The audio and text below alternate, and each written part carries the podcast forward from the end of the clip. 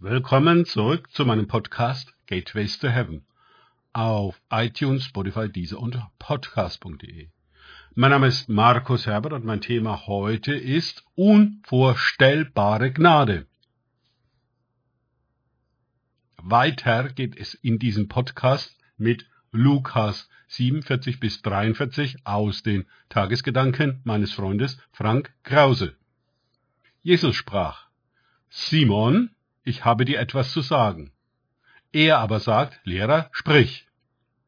Ein Gläubiger hatte zwei Schuldner. Der eine schuldete 500 Denare, der andere aber 50. Da sie aber nicht zahlen konnten, schenkt er es beiden. Wer nun von ihnen wird ihn am meisten lieben? Simon aber antwortete, ich denke, dem er das meiste geschenkt hat. Er aber sprach zu ihm, du hast recht geurteilt. Lukas 7, 40 bis 43. Nach den skandalträchtigen Ereignissen am Tisch des Pharisäers Simon ergreift endlich Jesus das Wort.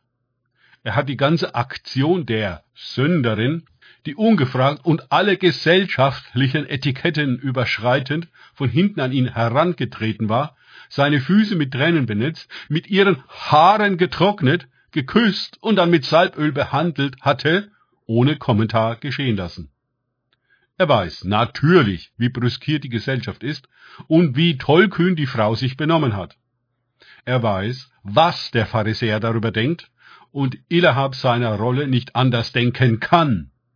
Ich nehme an, da waren noch mehr Schriftgelehrte am Tisch, die genau auf so eine schändliche Geschichte gewartet hatten, die mal wieder typisch Jesus war. Jesus antwortete wie so oft mit einer Geschichte, die zunächst gar nichts mit dem vorliegenden Skandal zu tun zu haben scheint.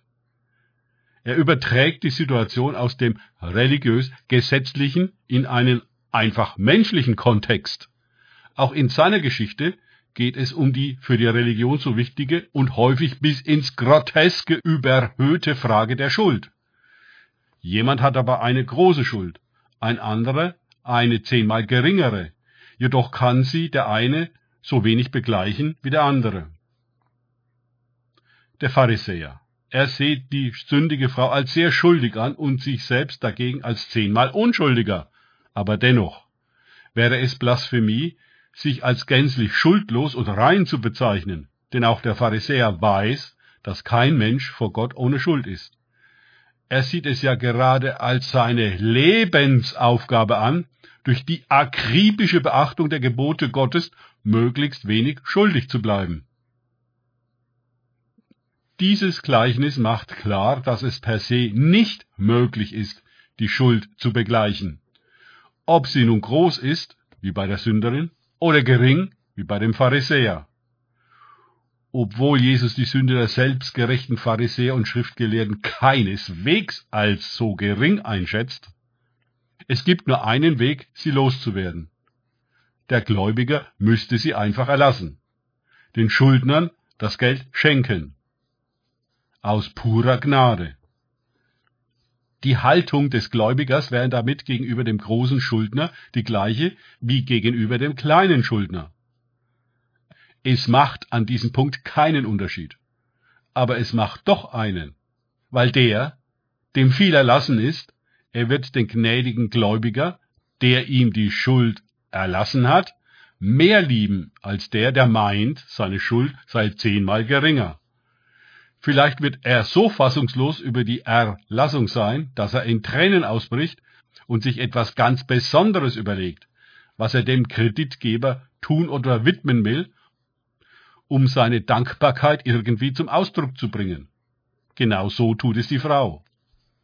Simon hingegen ist in seinen Überlegungen blockiert. Er kann über die Verwerflichkeit der Frau nicht hinwegsehen.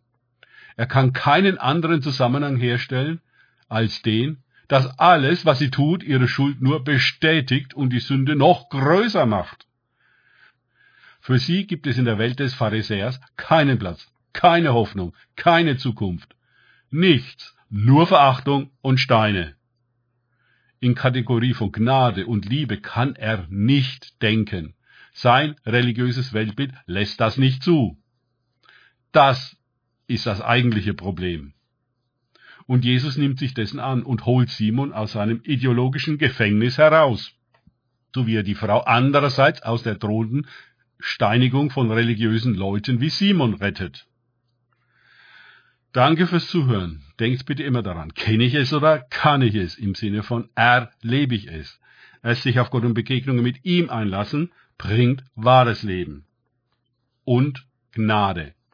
Gott segne euch und wir hören uns wieder.